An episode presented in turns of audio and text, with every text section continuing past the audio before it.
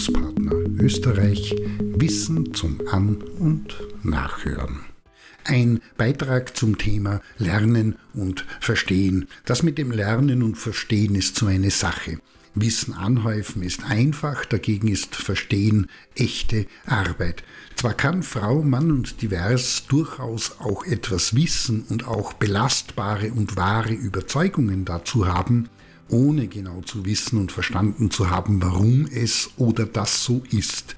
Von Nachteil ist es aber in keinem Fall, wenn man tatsächlich weiß und verstanden hat, warum etwas so ist, wie es ist. Das nennt man dann Verstehen und das bedeutet, dass man Frau und divers auch in der Lage ist, die jeweilige Sache unter anderem einem größeren Sinnzusammenhang zu und diesen einzuordnen.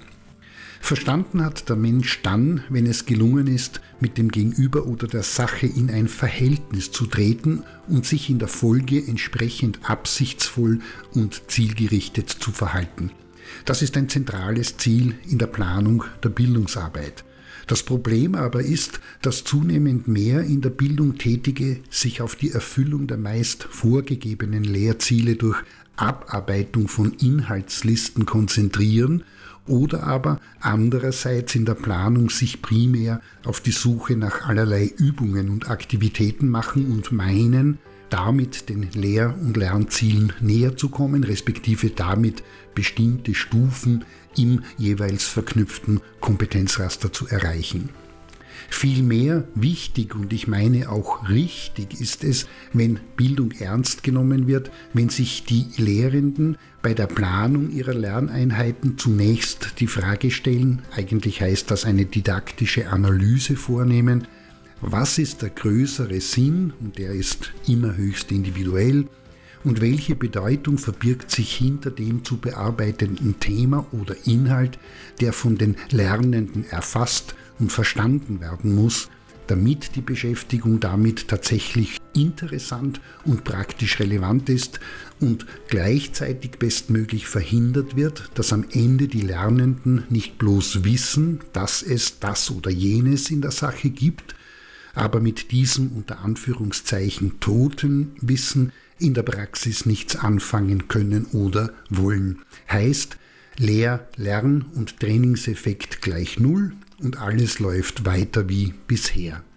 Ein Beispiel zum Thema Arbeit im Team. Hier ist es, und die Praktiker und Ihnen wissen das, sofern es sich nicht um ein spezielles Fachseminar handelt, weniger wichtig, dass die Lernenden im Detail und in aller Tiefe über Modelle oder die Teamentwicklungsphasen Bescheid wissen müssen, den Unterschied zu Gruppen kennen, die Gruppendynamik oder über die Funktion der Rollenkenntnis haben, sondern dass sie zunächst erfassen und verstehen, dass Zusammenarbeit etwas ist, das mit jedem und jeder Einzelnen zu tun hat. Und darum geht es im auf praktische Umsetzung ausgerichteten Vermittlungsprozess mehr darum, begleitende und ergänzende Fragen zu stellen, beispielsweise warum gibt es in Teams so häufig Probleme, obwohl viele Menschen wissen, was es für Teamarbeit braucht und diese Informationen von jedem und jeder überall leicht zu finden sind.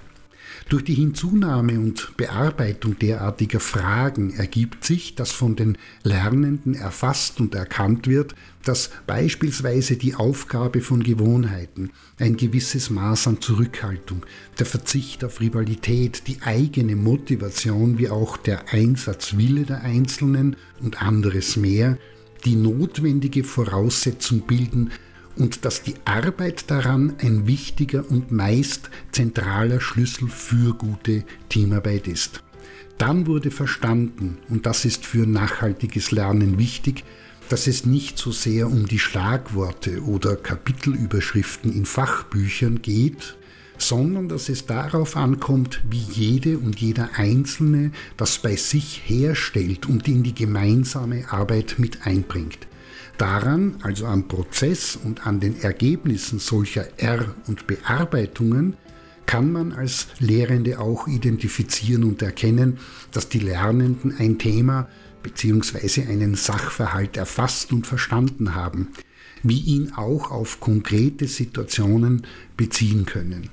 Damit Sie ihn auch praktisch anwenden und umsetzen, macht es erst jetzt Sinn, Aktivitäten anzubieten und einzusetzen, bei denen es darum geht, unter Hinzunahme des neu erworbenen Wissens eine Problemstellung allein oder aber auch in der Gruppe zu lösen. Und nicht nur das, zudem auch Übertragungen in den eigenen und gemeinsamen Alltag zu erfinden. Beispielsweise könnte anhand des neu erworbenen Wissens sowie der damit verbundenen Erfahrungen aus den Übungsaktivitäten ein Teamkonzept für ein fiktives oder aber auch reales, vielleicht sogar das eigene Unternehmen entwickelt werden. In diesem Sinne, ich weiß, ich habe verstanden, im besten Fall in den Dimensionen intentional, kausal, moralisch und auch logisch, und ich kann das ist, worauf gute Bildungsarbeit schon in der Planung abzielt.